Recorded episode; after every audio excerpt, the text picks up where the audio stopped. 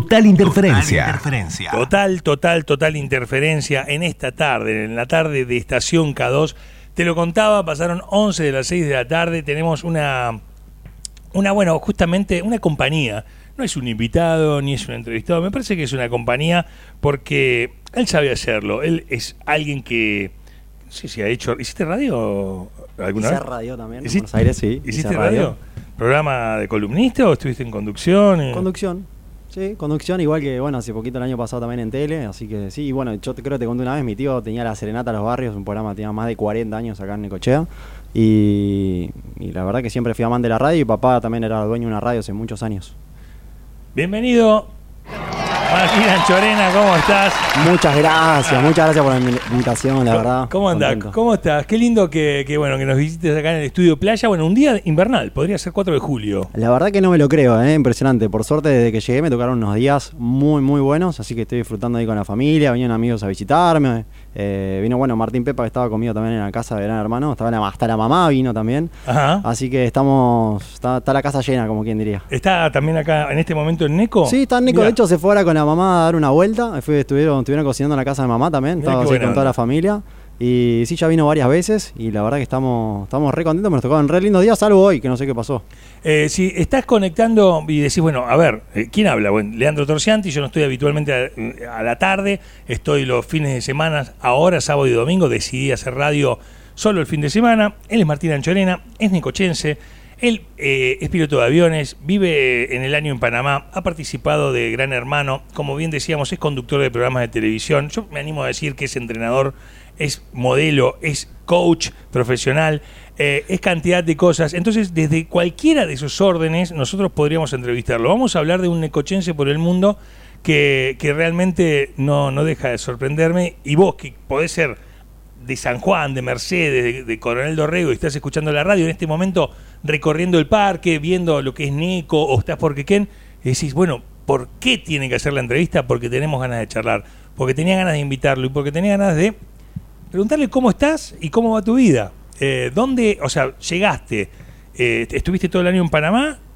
Estuve, mira, hasta mitad de año estuve en Misiones, estaba conduciendo, co-conduciendo un programa allá en, un canal provincial importante allá, y me agarró en el medio que tenía que ir a Panamá a renovar papeles, y de la golpe de la nada me llamaron y me dijeron el lunes tenés que estar de vuelta, activado, volando, eh, haciendo todo de vuelta a simulador, lo que es obviamente nosotros tenemos un, un entrenamiento previo, digamos, para volver a la línea. Y así que me agarró mitad los primeros meses en Necochea, los siguientes meses en Misiones, y luego a partir de junio de vuelta en Panamá hasta casi ahora que me vine para acá. para- ¿Volás, volás aviones? O sea, volás los Boeing que van 400 personas atrás, un... Ah, más o menos entran 160, los que volamos son Boeing 737NG. El 737. Eh, 737, la verdad estoy feliz. Volamos desde Canadá hasta Argentina, la mayoría de los países. Son... Sí, aclárame algo. La, tripulación, en la tripulación van tres. Como que parece que uno es el que maneja y los otros dos parece medio que se van mate. Siempre, siempre queda la duda si el capitán, el primer oficial, el copiloto, piloto, quién es. Bueno, la Claro, realidad, ¿cómo es eso? Antes de volar, cuando llegamos, es bueno, ¿quién va a volar hacia el destino y quién va a volver? Entonces, supongamos que el vuelo se origina en Panamá y va- vamos a venir para Buenos Aires, Miami, Nueva York, no sé, cualquier destino que vos quieras. Ok. Bueno, decís, bueno, ya, ¿querés volar vos? Sí, listo. Entonces vos vas a ser el palo flying, el palo que va a volar, y el otro va a ser el pilot monitoring, se llama, que es el palo que va a monitorear. Los dos vuelan en realidad, nada más que uno va a despegar, va a aterrizar y va a tener los comandos durante todo el vuelo, obviamente, de desviaciones y demás, pero obviamente el otro va a estar siempre de acuerdo y cross-chequeado con el otro, absolutamente todo. Vos Siempre, aunque no vayas volando, digamos, no vayas a despegar, aterrizar, vos estás obviamente viendo absolutamente todo lo que hace, las cosas, los cambios que van pasando, los modos de automatización que tiene el avión, y vas viendo y organizando y haciendo comunicaciones, ¿no? Cada Sí, uno sí, tiene sus tareas. Así que básicamente uno va hacia el destino, supongamos que vas vos al destino, y a la vuelta eh, voy a ir yo, voy a despegar yo y voy a aterrizar yo. Eh, a ver. ¿Qué, qué, qué? Esto es, obviamente, sos un súper profesional. ¿Cuántas veces despegaste un avión y aterrizaste un avión? Uf, No no, sé. sé. tengo ahora arriba de 5.000 horas de vuelo, son bastantes horas. Muchísimas. Sí, muchísimas. Y últimamente vengo haciendo lo que se llaman tumba y vira. Son vuelos que voy y vengo a Panamá. Supongamos, voy a Cancún y vengo en el día, voy a La Habana y vuelvo en el día. Todo el tiempo, Sí, ¿no? exactamente. Eh, el- el- a ver, tu amigo, o sea, tu amigo, tu compañero va piloteando, le toca a él, van hacia Argentina. Vos vas chequeando.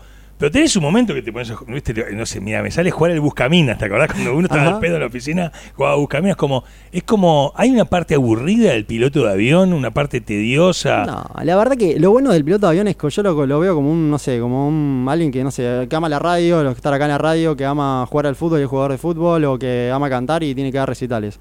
Obviamente sufren estrés, depende del recital donde vayas. Acá lo mismo si hay tormenta, si no hay tormenta, si hay turbulencia, no hay turbulencia, pasan cosas, pero lo disfrutás tanto. O sea, yo voy al aeropuerto escuchando música eh, y traté, como hablábamos si- siempre, de crear la vida de vivir, donde quería vivir con el auto que quiero ir al aeropuerto, escuchando la música que yo quiero escuchar hacia el aeropuerto. Entonces, realmente voy feliz a volar. Y cuando llego al avión y tengo que despegarlo, irme a un destino, también. Obviamente, a veces pasan cosas porque no todo el mundo que te toca volar al lado, a veces suele ser como. a ver, Más no hay copado, trabajo perfecto, claro. exacto. Por ahí te Sí, sí, tocan. o, o vas en el auto y en la autopista tenés un, no sé, un accidente y se te estresa un poco la, la escena esa perfecta que empieza la película del tipo vamos Ah, hasta que se desata el conflicto, ¿no? Bueno, acá ahí aplicamos coaching y actor, a niveles act- actorales aplicamos. Entonces es Claro.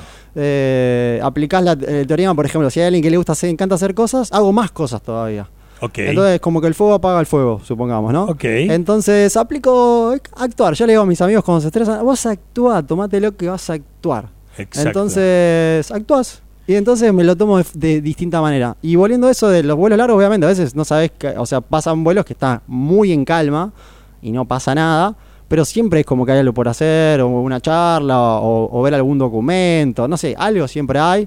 Vamos a contemplar las estrellas, a un Claro. asteroide que a veces caen, ¿viste? ¿Eso es desde buenos. chico que vos querías volar? Sí, siempre. Siempre quise volar. Obviamente hay muchas familias, muchos padres que no entienden la carrera. Mucha gente que no entiende la carrera, de hecho, ¿no? Y Decís, en, en Neco no pasan piloto. aviones, en Neco no pasan aviones, porque, ¿entendés? Porque yo me acuerdo, yo, Eloisa, mi hija, eh, claro, ella, ¿no? La, idea del avión la obtuvo en Mar del Plata yendo a visitar a los abuelos en el verano, cuando pasaba el avión de publicidad, que es un avión, y entonces, las primeras 10 veces, tenía 4 o 5 años, el asombro tan grande, ¡un avión! Y nosotros lo decíamos como diciendo, bueno, tranqui, sí es un avión, ¿viste? Como, eh, eh, realmente, ¿de dónde surge?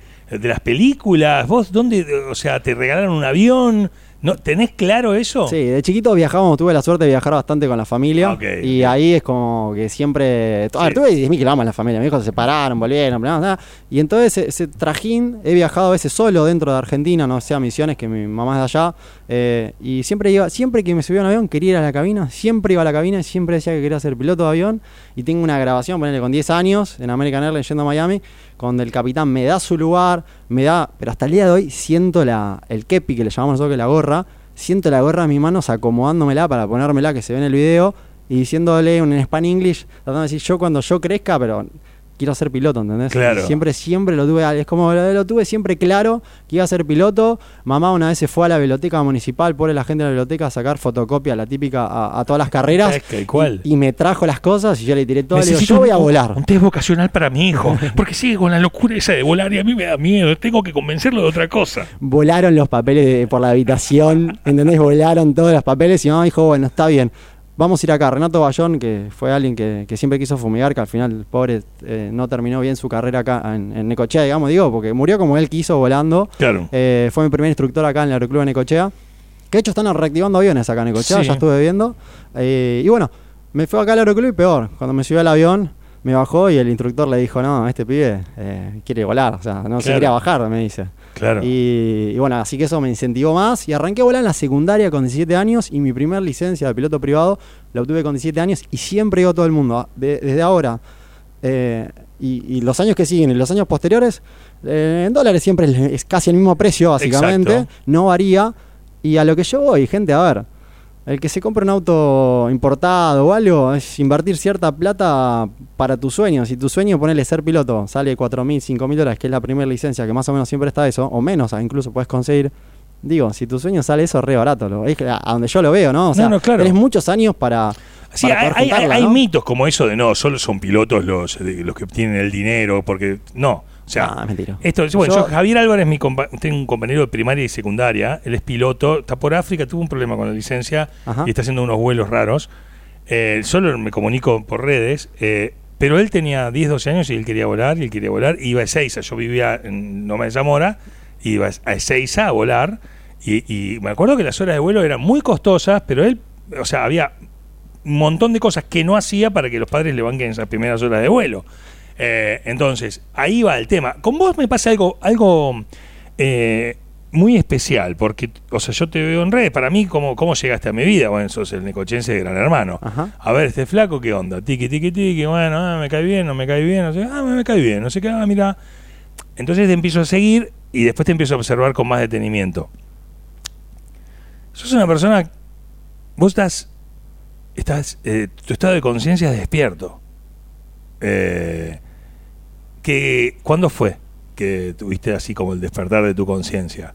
La verdad, honestamente, siempre cuento la misma historia. Eh, eh, digamos, siempre inculco, porque todo el mundo cree que vos ves la mayoría de las redes y ves a la gente feliz. Honestamente, todos tenemos nuestros días bajones y, y mi vida hoy en día es como la tengo y como la quiero, en sueño de, no sé, del auto, de la carrera, de la música, de estar acá en Ecochea ahora, de mis vacaciones, de armar todo, porque la pasé mal, porque sufrí de pre- depresión. Eh, me- llegó un ¿Cu- punto... cu- cuándo? Cuando era chico, mi hijo se separaron dos veces. De hecho, hasta en Gran Hermano, el periodo de introducción mío, eh, si vos ves, es medio fuerte porque es como, bueno, mis hijos se separaron y, y la pasé muy mal y toqué tan abajo, o sea, tan abajo. O sea, realmente yo me quería quitar la vida, siempre digo lo mismo. O sea, yo, no, quería. suicidas, todo. Sí, sí, yo no, no tenía ganas de vivir. Honestamente estaba cansado. O sea, y puede ser cansado, capaz Pero Martín, que. ¿qué tenías? Eh, No, re- 15, no, 20. menos, menos, 12 años, arrancó chiquito? ya, sí, ya arranqué de chiquito con problemas. Lo que me salvó fue comprarme una guitarra, surfear, que eso surfeo de ¿Tocás chiquito. la guitarra? Sí, me encanta. Tenemos guitarra, tengo- Bueno, tenemos, mi, tenemos mi guitarra acá. Me encanta la música y todas esas cosas me fue de a poquito salvando, o sea, como, como te- era- ayudando. eras medio emo, así, te viste los emos medio oscuros. Rolinga, tenía Rolinga 16 era mi correo, imagínate, soy fanático de los Stones, fanático, vos fanático eras de los rolinga Stones. 16 eh, arroba satlink. arroba hotmail.com era. ¿eh? Claro. no, no. Bueno, y bueno, eso me ayudó un montón cuando me fui a Mar de Plata. eh, me metí a ayudar gente en Caritas, Cruz Roja y, y ayudar a gente Bueno, ahí fue lo que me salvó. Claro. Realmente, ¿Y, honestamente. pero, sí. ¿Y vos con quién hacías terapia? ¿Con quién, con quién Oh, transitabas no, eso? Me peleé con un psiquiatra, psiqui- con, una, con una chica, eh, siempre me acuerdo de la misma sesión, en una, una sesión en el centro, una psiquiatra acá en Necochea. Me, fui- me, me vine caminando en pleno invierno del centro porque estaba de acuerdo que a que a los chicos se los debía educar pegándoles. eh, Claro. Y yo la verdad Pero- que, pero ay, que para- está loca esta mina, pero, o sea... pero para colmo, qué el te- rústica. ho- hoy se habla de bullying, en, en- en- en tu época, en mi época no se hablaba de eso, es como personas que podían tener un, un perfil eh, anímico más abajo, Ajá. o sea, eh, yo eh, soy una persona que tenía mucha sensibilidad también, Ajá. eh, viste, recibías azote de los amigos. O sea, yo me rebelé.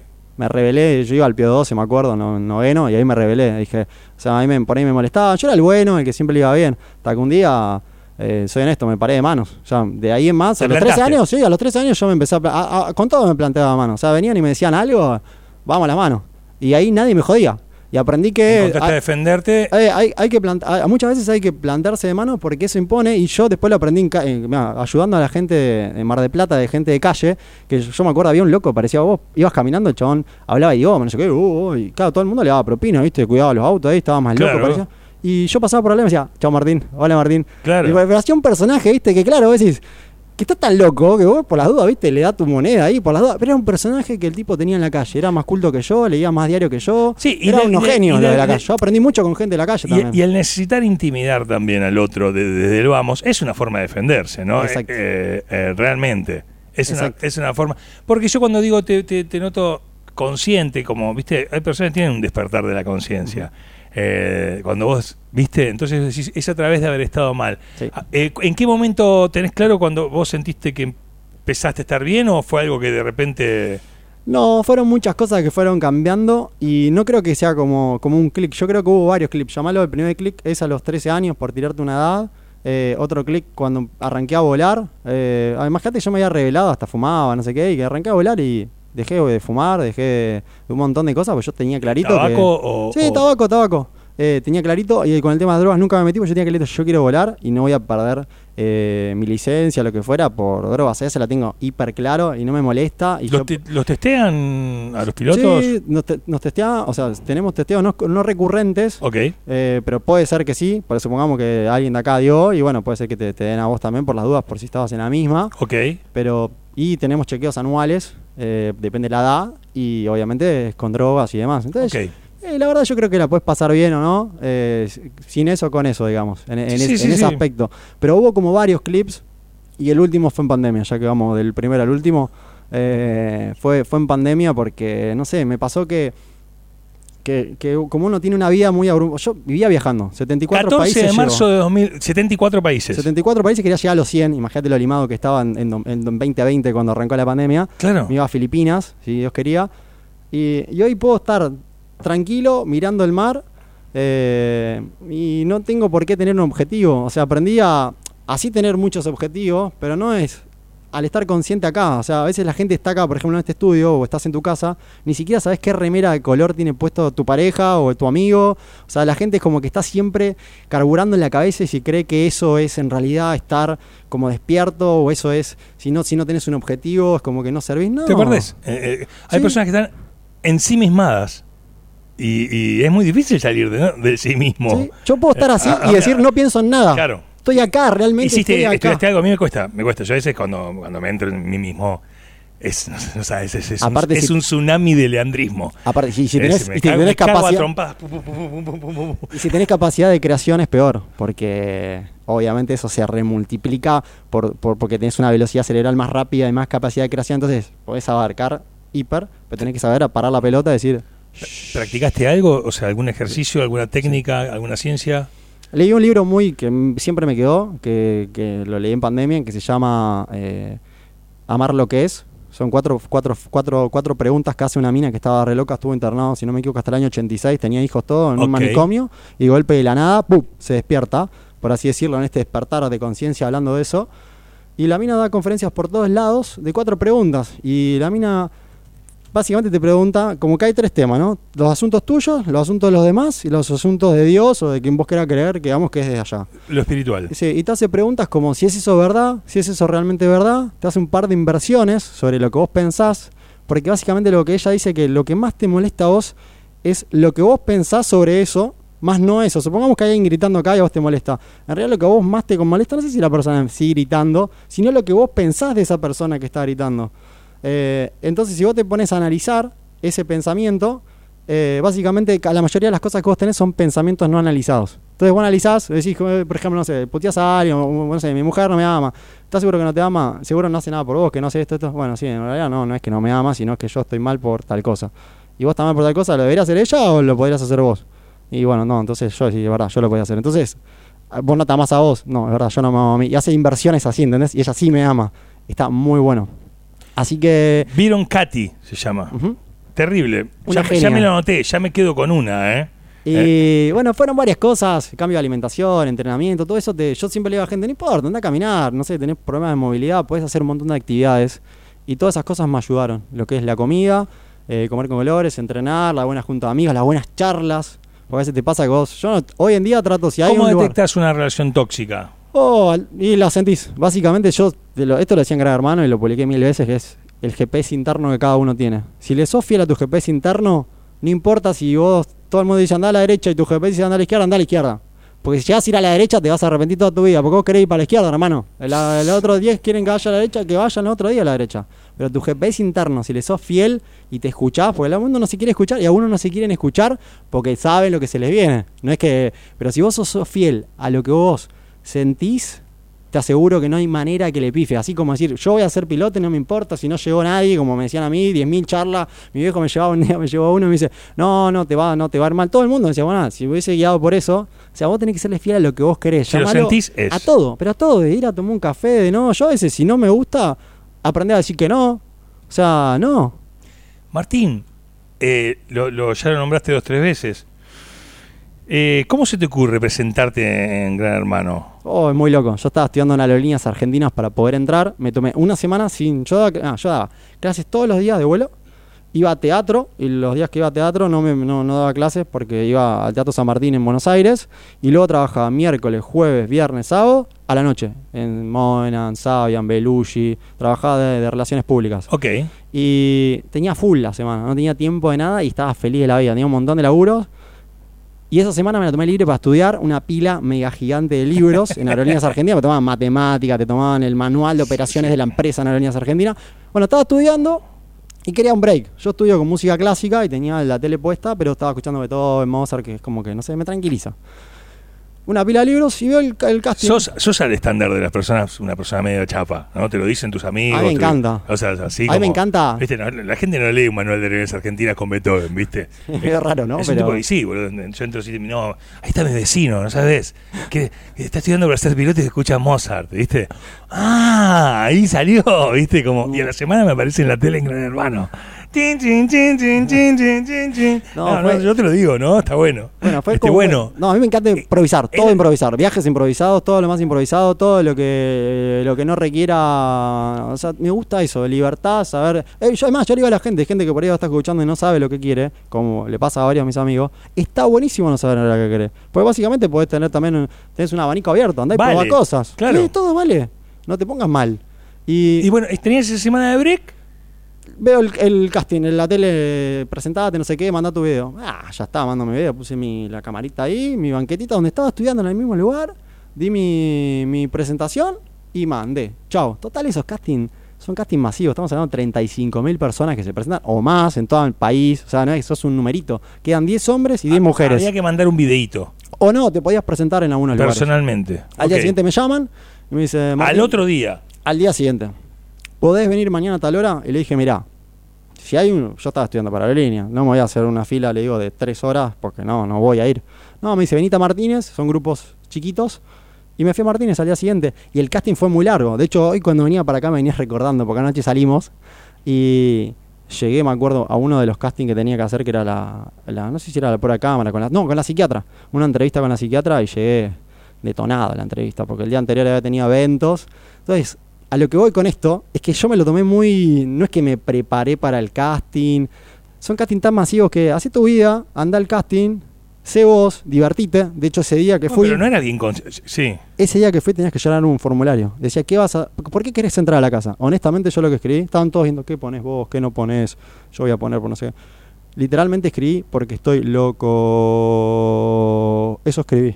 Literal. Si vos ves mi Claro. formulario de entrada, te matás de la risa. Porque digo, este pibe, ¿van a leer? Digo, estas cosas. ¿Qué ¿Qué van van a a leer? leer ¿Qué esto? a ¿Qué leer? querés hacer con la plata? Ah, darme un viaje, porque seguro la casa me va a estresar. Que de hecho después me clavé un viaje de cinco meses. Y pagar algunas deudas que tengo, viste, por todos los cursos y demás. Claro. Ya, ¿Y vos veías el programa antes? No, para mí lo O sea, pienso igual que todos. Es lo típico. Si entras a hermano tenés que ser un vago, que de hecho tenés que ser un poco vago para entrar. Eh, tan loco al pedo, si estos no saben qué hacer con su vida. Eh, y tenés que estar un poco chapa, honestamente, para, para entrar, ¿no? Ok, pará. Entraste. ¿Por, por qué pensás que te eligieron entre esas 50.000 personas? Y mira, son 10 hombres y 10 mujeres. Yo creo que los 10 hombres siempre eligen. El gay, la lesbiana, el transexual, el pibe que cantina, así, ¿viste? el guachiturro, Eh, el, pris- el de la, no sé, el que fue a la cárcel, Todos los el cheto, el cheto, el mujeriego, exacto. Y bueno, yo quedé entre uno de esos, no sé si por mi apellido, por mi carrera, por mis problemas que tuve. Digamos, pues yo dije, yo la pasé mal, eh, soy piloto, soy actor, eh, no sé.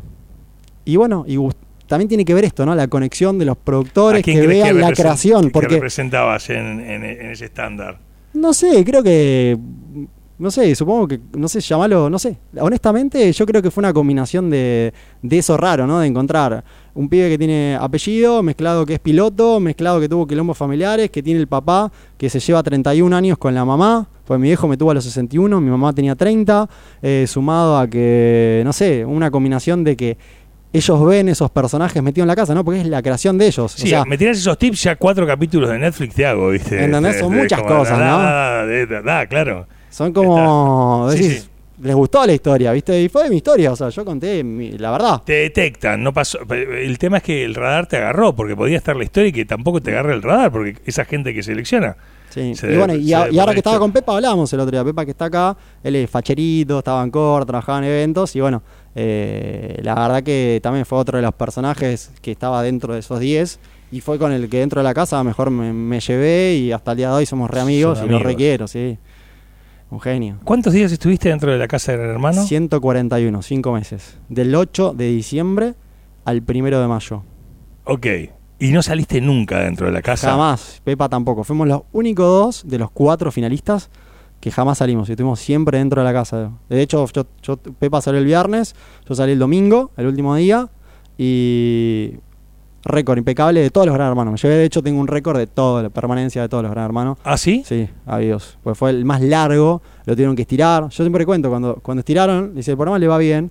Tuvimos, fue la única vez que nos pusieron en el, en el, en el box, ahí en el, en el confesionario, apagaron todo, todo el mundo se desesperó y nos empezó a hablar la productora general para contarnos que el programa le iba muy bien, que había que estirarlos, pero si estábamos de acuerdo o no, éramos siete, ocho. Claro. Y la verdad que estábamos todos rechapas. O sea, ya estábamos liquidados porque no tenés nada. Siempre cuento lo mismo, que todo el mundo me llamaba el tema de la pandemia, porque no tenés nada para leer, no tenés nada para escribir, no tenés ponerle play a nada, porque no hay nada para ponerle play, no hay cartas, no, no hay nada, nada, no tenés nada, no tenés billetera, no tenés, no tenés nada. Lo único que tenés es la relación con otras personas y, y nada más, la labia. Entonces ya llega un momento, después de muchos meses, que ya quedás chapita.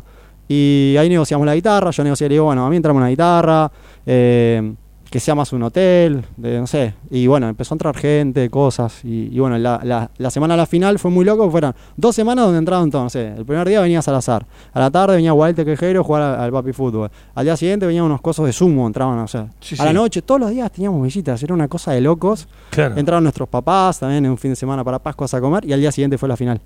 Y, y fue un programa zarpado, ¿no? Porque fue, también es eso, ¿no? Es no solo entrar al casting, sino que te vaya bien, porque yo siempre digo, la línea de la fama es una línea muy finita.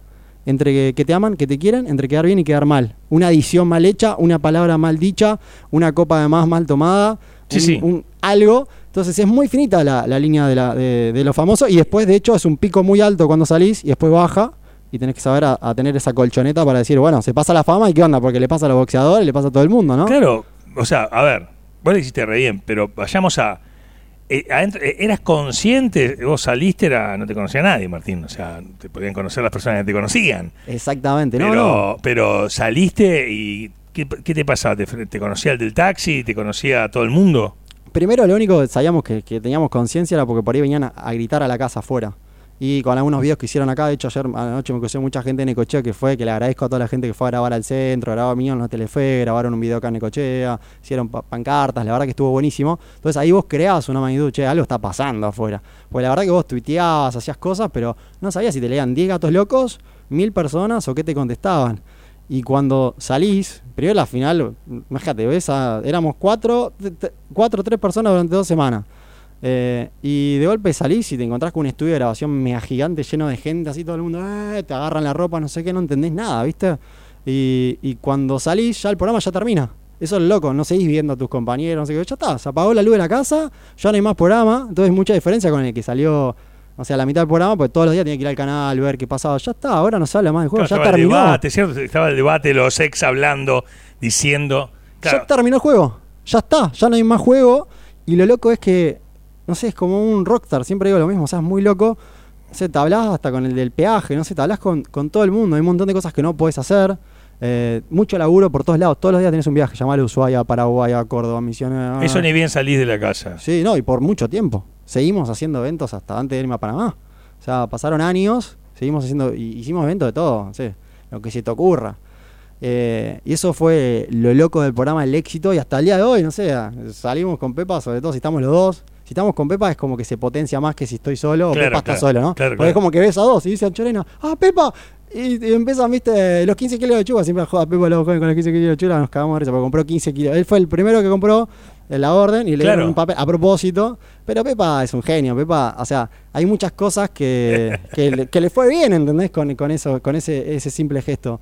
Y, y se potencia tanto que hasta el día de hoy, no sé, hace, hace unos años nos fuimos a, Europa y lo mismo, vienen unos psicólogos, psiquiatras jubilados a hablarnos en una tapería que nosotros éramos de programa, o sea, fue una, una cosa, un boom mega gigante que hasta el día de hoy, o sea, hace poquito me tuve nota en paparazzi, en Crónica, ayer me llamaron de TN, y vos decís, man, pasaron 11 años. Sí, pero eso es como el, ex eh, Big Brother que la hizo bien, por tu vida, ¿no? Por, porque seguiste volando, porque estás radicado en Panamá, porque.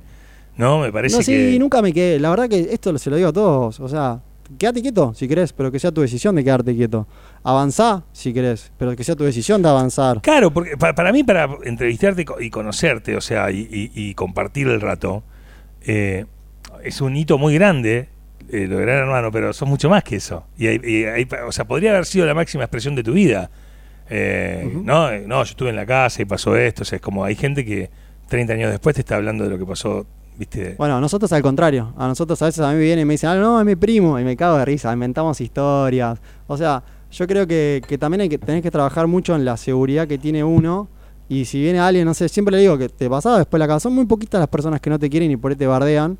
Pero si viene alguien y, por ejemplo, me decía, eh, boludo. Y, perdón, eh. Soy re boludo y me cagaba de risa. Entonces el otro peor todavía. Si Y el sí. otro ya se reía, ¿viste? Te invita a una cerveza y ya se le va, ¿viste? Porque es capaz que es mambo del otro, ¿no? Pero la verdad que fue mucho cariño de la gente. Lo que más destaco de Gran Hermano fue eso: el cariño de la gente, el poder hacer cosas solidarias que a mí me gustan y que la gente te escuche, porque obviamente tenés más respuesta. Cualquier cosa que subas, tenés mucha respuesta de la gente.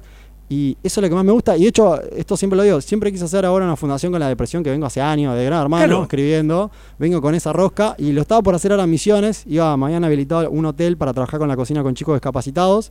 Y al final, y después tenía un container afuera con ropa que quería poner para con donaciones. Y bueno, al final me volvieron a llamar de Panamá y me volví a Panamá Claro. y dejé en stand-by. Eh, Pero el Martín Anchorena de 12, 13 años, ese que sufría y la pasaba para el traste, ¿no? Realmente.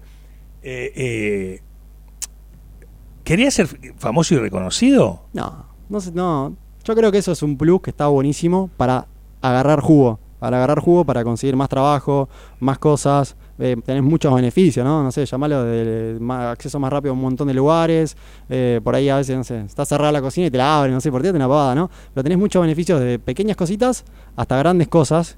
Pero lo que más te va a apañar de todo, lo que más te va a apañar no son la, ni la plata ni los laburos, sino es el cariño que puedas obtener del otro lado, porque en base, eso se basa desde que sos chiquito, la falta de cariño, ¿no? Es que eso se- para mí se traduce a todo eso, ¿no? De, de tener, y llamarlo cariño a tomar mate con un amigo, no sé, de esos momentos, eh, es, lo que, es lo que más destaco que, que me llevo de esa experiencia y el haber tenido fama o no, es una cuestión, no sé si llamarlo de suerte, sino es dar lo mejor de vos y yo creo que lo mejor viene. Llamalo gran hermano, llamalo un laburo que siempre quisiste. Sí, hoy, ser, hoy ser influencer y de repente lo que pasa con las redes, ¿no? Que es otra forma de... de- de- es distinto, ¿no? El fenómeno de la televisión a lo que son las redes, pero es otra forma, ¿no? De querer contar algo, de querer decir algo. Sí, y la red tiene, siempre destaco lo mismo, tiene lo bueno y lo malo, porque parece que sería todo feliz y no hay siempre todo feliz. Claro. Todo vol- vivimos con una lucha constante todos los días y tenés que saber cómo manejarla. Eh, como le pasó, yo por ejemplo, lo que más me sorprendió ahora fue la Miss USA 2019, que se terminó tirando ahí de un piso en Nueva York. Ah, mira. Y la, la mina era abogada, no era solo Miss bonita. Claro. La era abogada, le iba re bien, conductora de un programa de, de televisión allá. Y decís, ¿qué le pasó? No se sabe hasta el día de hoy. Eh, bueno, y esas cosas de contra la depresión, de motivación, por eso hice lo de coaching en Miami, que estudié, todas esas cosas de motivar a la gente eh, y de compartir hoy en día, por ejemplo, vos ¿Te decís, imaginas dando charlas así? Sí. eh, eh, charlas sé, por ejemplo, Cachito Vigil es entrenador, profe, eh, eh, ¿no? Eh, que tuvo todo el ciclo súper exitoso con las leonas, pero él va y de repente da charlas motivacionales en empresas, a grupos de laburo. eh, ¿Realmente te imaginas haciendo eso? ¿Te coparía?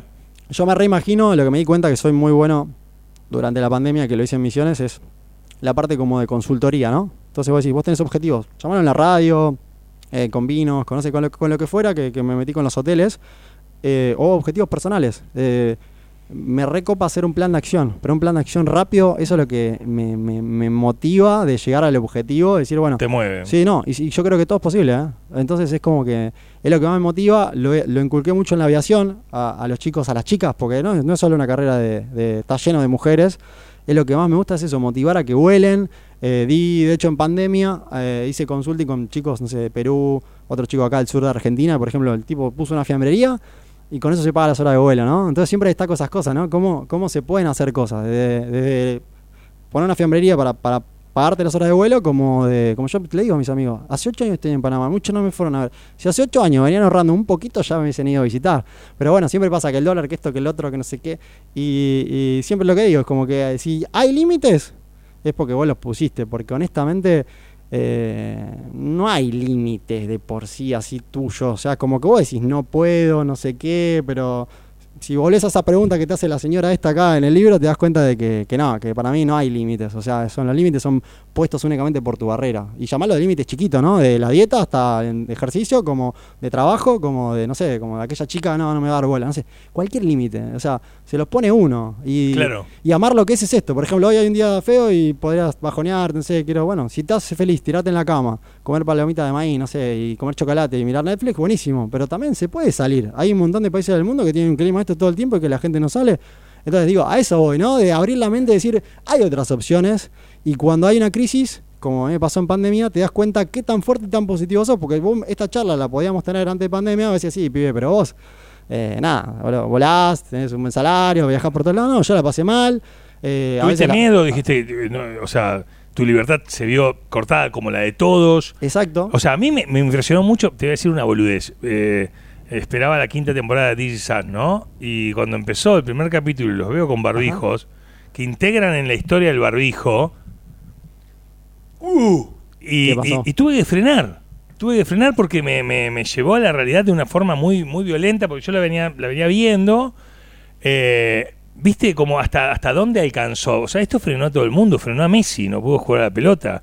De, de ahí para abajo. Entonces, eh, eh, realmente eso a vos también te, convierte, te convirtió, ¿no? Eh, eh, te transformó. Sí, la pa- eh, bueno, hablando de clip, fue la pandemia, fue un gran clip, Gran Hermano fue otro gran clip, Claro. porque fue un cambio, es un cambio muy grande, que tenés que cómo manejar no solo la fama, sino la plata, eh, las, eh, la- las drogas que se te presentan, el alcohol, la noche, las mujeres, las historias, eh, son Claro, todo, después de eso, cualquier cosas, cosa se te presentó, ¿no? Oh, tienes invitaciones para todos lados. Lo que sea, o lo que es muy quieras. loco. Vos podés decir, y esa chica, esa chica, esa chica, esto, quiero esto, lo otro. Esa es una cosa de locos, honestamente. Claro. Entonces tenés que saber cómo manejar eso. ¿Ese fuego cuánto dura? ¿Salís No, de la casa? A nosotros un montón. Honestamente, años. Mira lo que te digo. ¿En serio? Sí. ¿Quién que eh, ganó? Cristian U. Cristian U. ¿Qué onda Cristian U? Ah, de vez en cuando hablo. Tenemos un grupo de WhatsApp. Eh, Cristian no está. Eh, está medio rebelde. Cristian lo quiere igual, a su manera. Eh, creo Ah, ¿Tienen un grupo tiene- de los integrantes? Sí. eh, De los 20, ¿cuántos son en el Y del grupo? ver, como no, como 17 seguro somos por lo menos. sí. Creo que falta Solange, eh, Cristian y después creo que estamos todos. ¿Y tienen, es, algún grupo activo? O, No, o- es ahí bastante activo, se van comentando cosas, hay bastante gente que está en distintas partes del mundo, algunos están acá en Argentina y tenemos un buen feeling. Hace poquito se, se casó Agustín Belforte, que no estaba en nuestro gran hermano, pero también es un gran amigo y fuimos con Pepa ahí a, a, a chañar al casamiento de él, que de hecho ahí en Bolivia conduce un programa allá, la verdad que está re bien. Mira qué bueno. Y tenemos y fueron otros ex gran hermano, Griselda, bueno, fueron varios de los chicos y la verdad que siempre hay un buen clima entre todos los ex gran hermano. Por suerte, igual hay bastante rencor entre varios, honestamente. ¿Ah, sí? Pero sí, yo creo que también tengo esta filosofía de que todo me... Es la, ¿entendés? es la vida misma también, te pasa, ¿no? No, no hace falta. Lo que pasa es que también lo que los puede unir eh, a los que a los que se llevan bien tiene que ver eso de haber vivido una experiencia única. única. Yo creo que Es eso único. no lo podés ni Es comprar, único. no es como un viaje a Europa, eh, un viaje a algún lado. Yo creo que lo más cerca igual, honestamente, de las experiencias con gran hermano, más allá de la fama, eh, por, la, por la experiencia que te cambia, son los viajes. Siempre digo, la mejor plata está en viajes y, y muchos pueden no estar de acuerdo porque no han viajado, honestamente, o no, o, o no han hecho el viaje eh, que realmente, no sé, capaz que fueron a la persona errónea, no sé, pero el viajar es lo que más me ha cambiado también a mí. el- todos los viajes me cambian. Eh, he viajado mucho con mamá, con amigos, y hoy lo que más me cambia es. Porque, ¿qué pasa? La gente como que no se prioriza. Yo lo que tengo es que a veces me voy al extremo de priorizarme mucho. O sea, priorizarme mucho mi tiempo, ya, ya sea de entrenamiento, de mi comida, de mi viaje, de lo que quiero. Alguien puede estar escuchando y decir, hoy es un egoísta. Yo creo que no, pero a, a partir de qué edad, en qué momento, o sea, porque son cosas que se aprenden. Bueno, de, de pero- dónde, de dónde las tomaste? Uh. Eh, ¿Hiciste terapia? Eh, o sea, son de los golpes que uno recibe. De los golpes de, de la vida, llamarlos que uno recibe, son de esos golpes que uno se vuelve a parar y, y, y ahí donde está, ahí donde está la fuerza de uno. Y, o un amigo, tu vieja diciéndote, priorizate, hijo, por, o sea, no, jamás. No, no, no. lo- Mi vieja es una genia, ¿eh? Sa- Sacado de Sí, esa la- parte. la he visto, la he Pero visto. muchas cosas. Yo tengo hasta ahora charlas de coaching con mamá diarias, ¿entendés? De cosas de digo, relajá, disfrutá, delegá, delegá. Si hay cosas que tengo que decir, son delegá, eh, que todo te importe menos, no pienses tanto. eh, esas cosas, escuchá tu GPS. Uno dice, no sé qué hacer. Sí sabes qué hacer. Decime qué querés saber. Y se planteate, ¿entendés? Eso, valorate, confía en vos. Y volvete a hacer la pregunta. Y seguro tenés la respuesta, no te tengo que decir yo. La pregunta la tenés que hacer vos. Y el no sabés, sí sabés. Nada más que a veces no la querés afrontar. Porque no querés afrontar esa situación, ya sea despedir miedo, a alguien, hacer un cambio, eh, eh, querés seguir con esa persona, sí o no. Preguntátela vos. Si la respuesta la tenés vos. Bueno, y eso lo aprendí. Y lo que más me gusta ahora, hablando de eso, de, de- de que me priorizo, pero es. Me priorizo, pero lo que más me gusta es compartir. Compartir, no sé, si me compro un auto, compartir ese auto, compartir, no sé, un viaje, compartir el departamento, compartir un mate, compartir una caminata eh, y ayudar a esa gente que quizás a eso lo ven, sobre todo los viajes, imposibles, a poder lograrlo y de compartir, no sé. Por ejemplo, mi novia ahora nos fuimos a Las Vegas en un vuelo que yo tenía, eh, no sé, ir a Nueva York, llevar a la mamá de viaje, eh, llevarle a un amigo, ahora me encantaría ir con la mamá a Pepa a Europa en mayo. Irte a caminar al parque. Algo porque, ¿no? Ayer los obligué a ir a entrenar a los chicos al parque, después estaban re contentos. Digo, yo quiero ir solo a entrenar. O sea, yo quiero ir a entrenar, pero no quiero ir solo, al contrario, me gustaría que me acompañen ellos. De última, si no hacen tanto entrenamiento, bueno, un poco menos, pero moverse. ¿eh? El tema es moverse. Cuando estás, suponete, no sé, en Tanzania, ¿sí? Y te dicen, where are you from? ¿De dónde sos? Argentina, o sea, pero vas allá a Argentina. ¿De dónde decís? ¿Buenos Aires, Necochea? ¿Cuál es tu respuesta? No, Necochea, toda la Vos decís Necochea, Eh, sos eh, necochense. En el vuelo me pasa que no vuelas siempre con la misma gente y siempre preguntan, che, ¿de ¿dónde sos? No, nací en Buenos Aires, pero me crié en Necochea y siempre es Necochea, Necochea, Necochea, Necochea. Eh, amo Necochea. El verano pasado fue otro clip en pandemia, venir acá a Necochea y tener tanto tiempo acá en la ciudad. Y el año pasado mi bicicleta toda la vida en una playera fui, ahí le dije, por favor, ponémela en condiciones. Y lo que más amo, fíjate, ni siquiera si- trato de no usar ni auto. Hoy viene porque, viste, el viento acá, sí, si no sí. me hubiese venido en la bicicleta, honestamente. Claro. Eh, disfruto eso, de andar en bici, eh, de ir a la playa, de caminar, pero no sabes lo que es. O sea, es como una dopamina de, de- O sea, es andar en bici con mis auriculares, escuchando música y voy así, voy cantando, así, moviendo para un lado. Es, sos libre, ¿entendés? Y aprovechar tu tiempo y, si me decís, ¿qué estás pensando? Nada. Y si tengo que pensar algo, lo priorizo. Es decir, bueno, eso va más adelante, listo, se patea para allá. O lo pateamos ahora, lo descartamos. Ni siquiera patearlo, es decir, esto no va acá, en este momento del día. En este momento del día va acá. Pasaba bien con los chicos acá en la radio, estamos acá. No estamos en el quilombo, no sé qué, el quilombo, quilombo, que es legal. O sea, eso de estar en el momento es lo que más aprendí. Y disfruto de eso, andar en bici. El verano pasado tuve mucho tiempo en Necochea, me encanta ir a la playa, soy fanático, soy fanático, pero tan fanático de ir a la playa que dejo cualquier cosa. Hay tipo, no, vamos a la playa, no voy ni al súper por ir a la playa, es lo que te digo. Y me encanta ver el atardecer, los atardeceres. Todos los días trato de ir a ver Claro. el atardecer. Eh, disfrutar eso y si lo puedo compartir todas esas cosas que a mí me encantan con alguien y mostrárselas, porque a veces pasa eso, la gente no, no sé si verá todos los días atardecer, pero qué lindo que es. No sé, a mí me genera otra Sí, sí. cosa y lo veo tan lindo. Lo mismo que entrenar, me dice, pero entrenás todos los días, no sé qué, sí, pero es como que me encanta, lo disfruto y cuando termino de entrenar, estiro eh, y me tomo mi momento para agradecerme a mí por haber entrenado. Y es como que, no sé, para mí es como mi ritual. No sé, a mí me encanta. Y si no entrenás, ta- también está bien, digo, ¿no? Pero cada uno tiene, eso es lo que tienen que aprender todos también, ¿no? Que todos tenemos distintas cosas en la vida, distintas carreras, distintas misiones, distintas, llamarlo lo que quieras. Y, y está bien todo, porque a veces te pasa que vos ves el Instagram y quedás loco, ¿viste? Con todas Claro. las cosas que pasan ahí. ¿Tenés 35, 36, 37? ¿Cuánto tenés? 35. 35 años. Creo, miento tanto mi edad, honestamente. Ahora me estoy pensando, pensando. ¿será tanto? Bueno, no importa, está bien, relativamente 35. Pero me encanta porque la actuación. Eh, ¿Cómo te imaginas a los 70? ¿A los 70? ¿O no lo pensás? No, no sé, no lo pienso honestamente, no sé. Si llegaría muy de grande, mira, ya soy medio obse con algunas cosas, ¿eh? Eh, pondría un... Siempre dije también que a mí me gusta ayudar a la gente, ¿no? Eh, pondría, por las dudas, si, si llegaría muy de grande, honestamente, pondría un buen geriátrico. Mm, Por las dudas, no vaya a ser cosa que me dejen en gamba, ¿viste? Claro, Entonces, claro, sí, decís, sí, sí, Por lo menos es geriátrico Yo estoy, mío, con un loco. proye- yo estoy con un proyecto. de verdad, te- meteme, Eh, eh, con, incluime. con una- eh, con un amigo, con Adrián, en la radio tenemos una idea de. No, de verdad. Sí, son unas casitas que se, se juntan en un clubhouse y con todo lo que nos gusta. ¿Viste? Este, no, pero estaría buenísimo. este, realmente- Hay que organizarse por si llegamos a tan grande. Sí, sí, sí, tal cual, tal cual. Pero no, después no, no sé. Está eh, bien. Me gusta improvisar, la verdad que no me gusta tener. Sí sé lo que quiero, porque alguna gente dice, no, pero improvisar no sabe lo que quiero. No, yo sé lo que quiero. Pero lo que no me gusta es. A mí me gusta, por ejemplo, quiero viajar. Y me gustaría conocer un montón de países. ¿Tu pero- próximo viaje cuál es? Uh, no sé, quiero ir a Filipinas, que me quedó pendiente. Pero también lo que más me gusta a veces es ir al aeropuerto y decir, bueno, donde haya lugar, vamos. Ah, qué bacán, ¿eh? Eso es. A donde haya lugar. Esa es la gran anchorena, ¿eh? ¿Eh? Digo, un día te vas, estás ahí y dices, "Me hago- me- ahí voy. ¿Sí? Listo. Filipinas. ¿Tu próximo libro cuál es? Eh, si lo termino, mirá, había arrancado en pandemia a escribir un libro corto. La idea no es que sea un libro grande, porque odio una pila de libros así grandes. Y man, esto seguramente lo podés re- resumir en, no sé, en 50, 100 hojas, ponele. Eh, y justamente son preguntas que lo empecé a escribir. eh, ¿Qué tiene la gente con respecto a la aviación y sobre todo di- dirigido a los padres o a vos? ¿Querés arrancar la carrera de pilotos? Porque me pasa, yo recibo bueno, muchas estás preguntas. escribiendo un libro sobre eso. Exacto, entonces vos me, vos me preguntás, yo en vez de, de contestarte, que lo que me pasó, no sé, yo tengo un video sobre la caída del pelo, anda a ver el video, ¿viste? Porque yo sufría Sí. la caída del pelo también a, a todo esto. Mira, Y entonces, bueno, anda a ver el video. ¿Querés, no sé, algo con la aviación? Bueno, anda a mi canal de YouTube, míralo ahí. Porque es más fácil delegar que a todos darle la presentación, porque después llega un momento que tenés mucho flujo de gente. claro. Entonces la idea es tener un libro que vas en el libro y te dice pregunta. Bueno, listo. ¿De qué se trata la carrera? ¿Qué dice? ¿Qué es?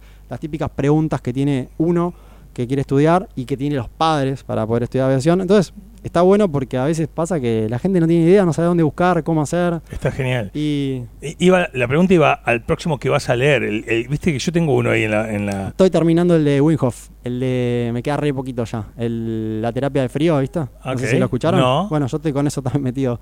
eh, que me En metí en pandemia, que es. Son respiraciones que hacen, que no a todo el mundo le gusta, pero el tipo te explica cómo la respiración te ayuda a cambiar el pH de la piel y tratan muchas enfermedades o no.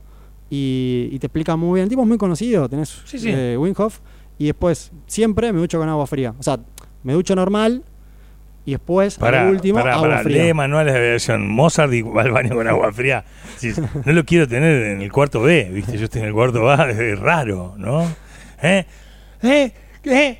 ¿Quién me puso agua caliente? Por, viste, se enoja, viste, que todo el mundo putea, escuchás putear gente porque está muy fría, está, No, a muy veces- caliente. A veces grito, a veces grito. Pero bueno, también saber, ¿no? Si hay un día como hoy, bueno, le bajo un toque no, la no, intensidad. está muy ¿no? bien, no, está muy bueno. Pero hace muy bien, ¿eh? Las terapias de agua fría. Trata muchas cosas. Porque también explica cómo. cómo Sí, es lo natural, en realidad. Exacto. No, y aparte explica cómo entrenás de por sí al cuerpo. Porque ¿qué pasa? Vos tenés frío y te pones camperas. Entonces, como decir, bueno, tenés que entrenar en medio del gimnasio, te vas a dormir. Decir, no, bueno, el cuerpo necesita eso en realidad. Y de hecho, en los deportistas eh, se, se inculca mucho, pero más allá de los deportistas también. Y bueno, el tipo te explica todo eso en el libro y cómo van tratando distintas enfermedades. Y la verdad, para mucha gente que, que no encuentra una, una realidad y si eso lo ayuda, yo creo que para mí está re bien, ¿no? Cada uno tiene su librito. Martín, la verdad que es maravilloso escucharte. Está re bueno haberte invitado, que te hayas copado en venir, te lo agradezco profundamente porque la mañana a veces pide otro ritmo, ¿no? Y, y- y- y poder estar a la tarde, un sábado, acá en el estudio de playa de K12 es muy lindo. Eh, hasta la próxima, porque es que es en un rato, ¿viste? Es así todo el tiempo, ¿te parece? Bueno, muchísimas gracias a, a ustedes eh, por haberme invitado. Están más que invitados a ir a Panamá cuando quieran. Y a la gente que está escuchando siempre le digo, yo encantado la vida de recibir necochenses y es más aún, de que vayan a Panamá. No tienen ningún problema, yo los paso a buscar, los llevo a pasear, hagan lo que necesiten, porque la verdad me encanta y siempre le invito a todo y nunca va nadie, no sé por qué.